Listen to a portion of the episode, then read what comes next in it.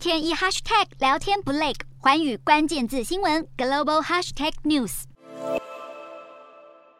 无端遭到飙骂，让巴西总统波索纳洛忍不住动怒。波索纳洛伸手抓住抗议男子的衣领，试图抢下手机。男子在落跑时遭到维安人员制服。这名网红表示，他这么做是要促进对巴西政治等议题的讨论。但波索纳洛的反应也引发热议。巴西将在十一月二号举行总统大选，选战造势已经正式开跑。争取连任的波索纳洛有“巴西版川普”的称号，在新冠疫情延烧期间，常常不戴口罩，发言也屡屡引爆争议。波索纳洛这回的最大对手是巴西的左派前总统鲁拉，他呼吁巴西民众支持他捍卫国家民主，把极右派的波索纳洛赶下台。鲁拉在执政期间深得民心，但卸任后卷入贪腐丑闻被定罪，后来罪名遭到撤销。波索纳洛则抨击，如果鲁拉当选，将有如罪犯重返犯罪现场。最新民调显示，鲁拉的支持度是百分之四十七，波索纳洛则是增加至百分之三十二。鲁拉的领先幅度缩小，激烈选战才刚开打，但未来可预见的是更多的口水战。